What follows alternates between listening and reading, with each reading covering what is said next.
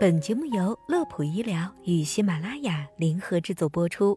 大家好，欢迎收听本期的养生心法。近期，一则关于偏头痛有多折磨人的话题登上了热搜榜，众多网友大倒苦水，诉说起自己的辛酸事。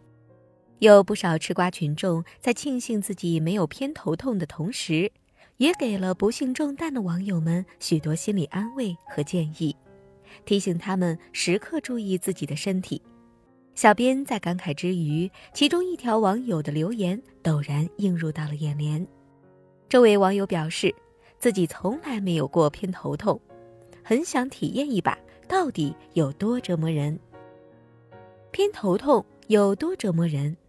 套用某作家的经典名言：“失恋是头痛，暗恋是偏头痛，四舍五入。”这句话的意思就是，偏头痛来的痛苦可能要十倍于失恋的痛苦。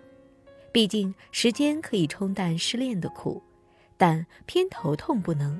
不光不能，它还说来就来，如狂风骤雨般袭来。大概就是上一秒笑嘻嘻，下一秒哭唧唧。但他走的也快，好像什么都没做，又好像什么都做了。这就是偏头痛。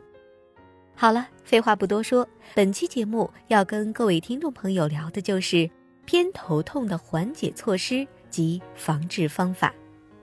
首先是偏头痛在发作期间如何进行有效缓解，大家不妨试试看以下两种方法：一、物理治疗，可通过针灸、按摩、推拿等疗法进行一定缓解。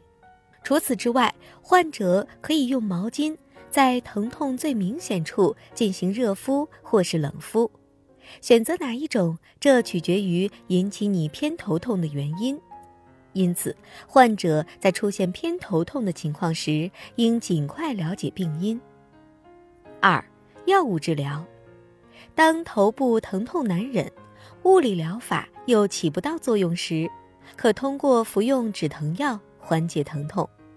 在这方面，患者存在两种误区，也可以说是两种极端。第一种属于硬汉型，坚决不吃药就是硬扛，导致严重影响自己的心理健康，而且在此情况下容易出现抑郁。因此，坚决不吃药这种做法是不对的。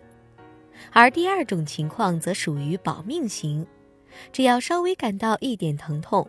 立马进行服药，几乎一天一次，甚至一天多次，导致药物依赖形成。所以，什么时候吃止疼药，应根据自己的身体情况。所以，什么时候吃止疼药，应根据自己的身体状况以及疼痛感进行判定。需要提醒大家的一点，如服用止疼药后达不到止疼效果。可能需要与其他类药物进行配合服用，可能需要与其他类药物进行配合服用，此时应该前往医院就诊，由医生来指导用药。最后，我们来聊一聊偏头痛的防治方法。首先，我们要通过生活中的点点滴滴进行改变，养成良好的生活习惯，包括睡眠、饮食以及定期进行锻炼等方式。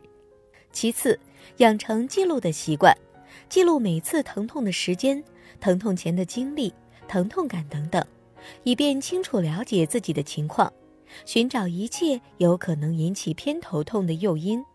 总的来说，只要我们能够拥有一个正确的生活方式、一个正确的治疗观和一个良好的心态，就可以有效控制偏头痛的发作频率及疼痛程度，使其少发作。甚至不发作。好啦，本期的内容就到这里。